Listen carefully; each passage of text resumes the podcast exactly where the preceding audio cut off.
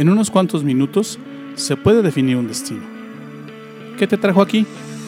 No lo sé, pero sí sé que estos pueden ser los mejores minutos de tu día. Soy Luis Bustos, te doy la bienvenida. Esto es Despierta Laguna.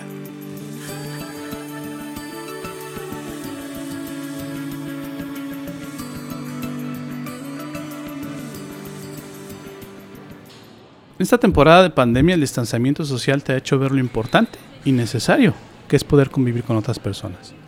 Pero el confinamiento te ha revelado lo difícil que resulta vivir junto a otras personas, aunque sean de tu propia familia. Para esta ocasión he preparado varios principios básicos que puedes aprovechar para mantener una distancia adecuada y productiva con la gente que comparte tu mismo techo. Principios que te servirán también para que cuando se acabe la pandemia te reciban con las puertas abiertas en cualquier casa.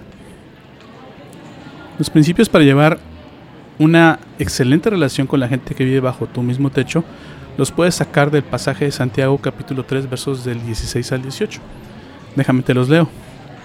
Porque donde hay celos y contención, ahí hay perturbación y toda obra perversa.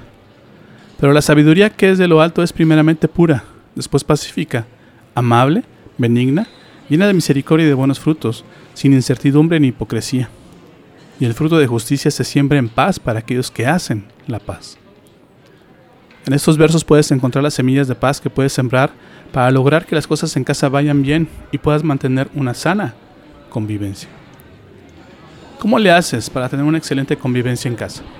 ¿Qué semillas puedes sembrar en el hogar para lograr vivir bajo el mismo techo en santa paz? Te doy otro consejo. Sé considerado con los sentimientos de la gente en tu casa. El verso 17 de Santiago 3 habla de ser sabios en la forma, en la forma en que tratas a los demás. Usa, usa este verso, usa estas dos palabras, amable y benigna, para describir esa sabiduría. Esto quiere decir que necesitas ser amable y bueno con la gente con la que convives en casa si es que quieres que las cosas vayan bien en casa. La amabilidad y la bondad son dos semillas que debes sembrar diariamente. Te aseguro que te gusta que te traten bien. Eso es igual para todos los que viven en tu hogar. A ellos también les agradaría que fueras bueno y amable con ellos. ¿Qué es esto? Ser amable y bondadoso es simplemente que trates con respeto y consideración a los demás.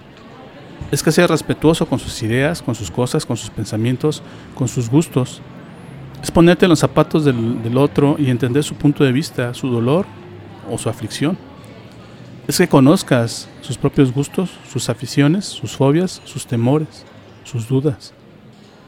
Cuando tú procuras estas cosas, estás sembrando un buen trato en tu familia y en el ambiente en casa. Hay dos cosas que hacen que se le quite lo amable y el buen trato, y, y lo bueno, perdón, a tu trato con los demás.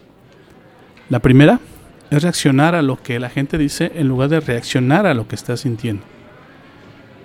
Cuando, está, cuando estás pasándola mal, tu boca y tu corazón se desconectan. Cuando tus emociones se agolpan en el pecho no logras describir lo que estás sintiendo. Por eso las palabras no te son suficientes o simplemente no te salen. Lo mismo le pasa a las personas en casa, las personas con las que convives. Están siendo víctimas del sub y baja de sus emociones y terminan diciendo todo lo contrario a lo que están sintiendo. Por eso es más importante lo que una persona siente sobre lo que esa misma persona dice en este momento, cuando, la persona se encuentra en este sub y de emociones, es mucho mejor escuchar su, escuchar su comportamiento, o sea, revisar su comportamiento para descifrar sus sentimientos. O sea, si te ofende o está irritable, es momento de, de, ayudarla con sus emociones en lugar de echarle más leña al fuego. Si es una persona que siempre opina y es proactiva y de repente se vuelve tímida y retraída, esa persona está sufriendo o está batallando con sus emociones. El punto es que ser amable y bueno con la gente a tu alrededor es ayudarlos o ayudarlas con sus emociones. Otra cosa que te quita lo amable y bueno en tu trato con otros es invalidar o no darle importancia a los sentimientos de la gente con la que convives. Tal vez eres más grande y con mayor experiencia y tú ya sabes cómo resolver ciertas cosas del corazón eh, en las emociones. Pero eso no te capacita para desdeñar o minimizar los nudos emocionales de otros en especial de los más vulnerables en casa. No porque tú no estés sintiéndote mal o triste significa que alguien de tu familia deba no sentirse mal. Todos descubrimos y procesamos las propias emociones de formas y tiempos diferentes. gracias a que tenemos diferentes personalidades. Lo que para ti es fácil de resolver, para otros no, y viceversa. En todo caso, es mejor ser amable y aplicar un buen trato dándole importancia al estado emocional de los demás en casa. Hacer esto y estar atento a las emociones de la gente en casa te ayuda a sembrar semillas de buen trato y amabilidad en casa. ¿Qué vas a hacer? Si me permites el consejo, es tiempo de que dejes de ver a la gente de tu casa bajo los lentes del prejuicio o el estigma y comiences a descifrar los estados de ánimo de cada uno de los integrantes de tu familia. Verás que descubrirás el mundo de, de cada cabeza en casa y tendrás una mejor perspectiva del corazón de cada uno de ellos. Esto hará que en automático seas más considerado con cada uno de ellos y te hará una persona más buena y amable para ellos. Y definitivamente, esto hará que mejore el ambiente en casa.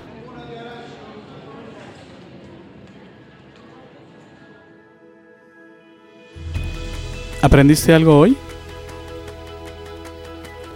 ¿Lo que acabas de escucharte es útil? Esta serie no ha terminado, así que te invito a que me acompañes en los siguientes capítulos. Todavía hay mucho que aprender y aplicar. Te prometo que no te voy a defraudar. Gracias por tomarte el tiempo de escuchar esta emisión. Yo no creo que estés aquí por casualidad. Creo firmemente que Dios está usando mis palabras para hablarte hoy. Hoy has encontrado a Dios y por eso vibra tu alma. Estás empezando a creer en Dios y en Jesús. ¿Te gustaría saber más sobre esto? ¿Te gustaría platicar sobre cómo encontrar más de Dios? Entonces, te invito a que me mandes un correo a la siguiente dirección de correo electrónico ill.despiertalaguna.gmail.com Escríbeme, me encantaría conocer tu historia.